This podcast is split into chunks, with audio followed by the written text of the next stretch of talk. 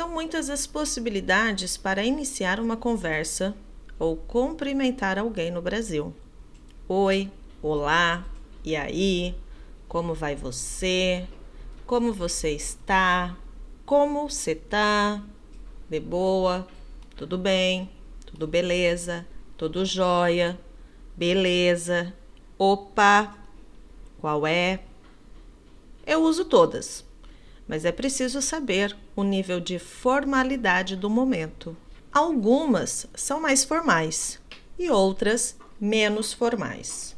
Estou organizando um grupo de conversação em português, com exercícios de fonética para você falar com mais fluidez. Farei o encontro com os interessados no sábado, dia 27 de fevereiro, às 4 da tarde, no horário do Brasil. GMT-3, para a apresentação e escolha dos temas, e a apresentação dos outros brasileiros que irão participar das aulas, para que você possa interagir com outros sotaques além do meu. Serão 10 encontros aos sábados, com duração de duas horas cada encontro, com alguns bônus durante a semana.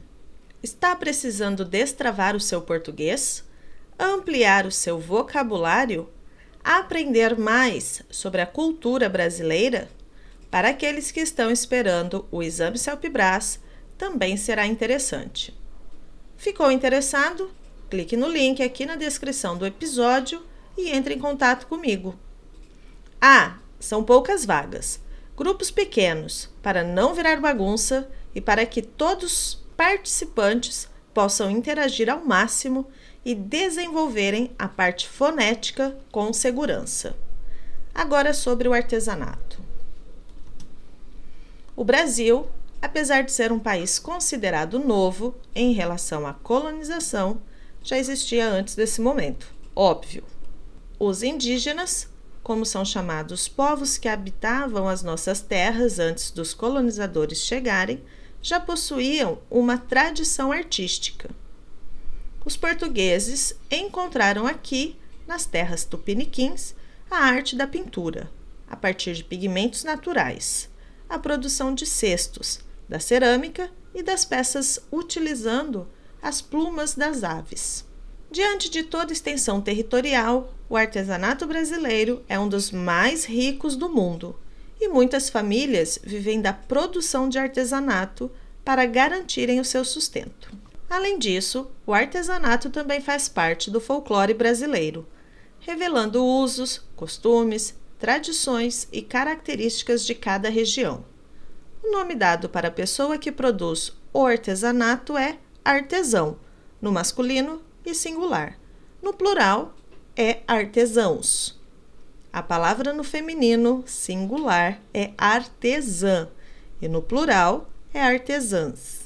Atenção ao som nasal dessa palavra. É com o uso de sua criatividade e habilidade que ele produz as peças a partir de variados tipos de matérias-primas, como barro, palha, tecido, couro, madeira, papel, fibras naturais, materiais reciclados e outras tantas possibilidades. Os artesãos e artesãs podem ser talhadores, gravadores, escultores, pintores, ceramistas, rendeiras, bordadeiras, tecelãs, entre outros. Na região Nordeste, o artesanato em cerâmica e os bonecos de barro são de grande destaque. Esse tipo de artesanato local misturou-se com a tradição barrista europeia e aos padrões africanos, muito desenvolvida em regiões propícia à extração da matéria-prima, o barro. Aparentemente, o artesanato em cerâmica está dividido entre a cerâmica utilitária, aquela que é possível utilizar todos os dias, e a cerâmica figurativa, apenas para adorno de ambientes. Nas feiras livres e mercados públicos da região Nordeste, os bonecos de barro reproduzem os personagens típicos da região, como os cangaceiros, retirantes, vendedores, músicos e as rendeiras. Também na região Nordeste, na região Sul e na região Norte do Brasil, temos a renda. um tipo de artesanato que, por meio de fios entrelaçados, formam desenhos em determinados tecidos transparentes.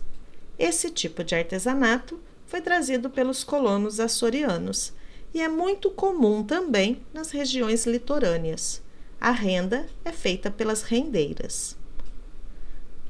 O artesanato produzido em madeira é manifestação material brasileira, pois já era utilizado pelos índios nas suas construções, na produção das armas para caça, nas embarcações, em instrumentos musicais, máscaras e bonecos. A inspiração vem da natureza e dos seres mágicos que habitam esses espaços. Os indígenas também produziam cestas e trançados para a produção de utensílios do dia a dia, como as esteiras para estirar no chão para dormir, as redes também para dormir, mas suspensa para se protegerem de animais, e os balaios para armazenar qualquer tipo de produto que seria utilizado no dia a dia. Cada região possui as suas particularidades em relação ao tipo e à matéria-prima do artesanato, e tudo isso é o artesanato brasileiro. Eu sou a professora Juliana. Nós somos o podcast Falar Português Brasileiro. Publicamos o podcast toda segunda-feira e você pode escutar nos diversos aplicativos de reprodução de áudio. Também pode escutar na nossa página falarportuguesbrasileiro.com. Nos vemos no próximo episódio. Tchau, tchau!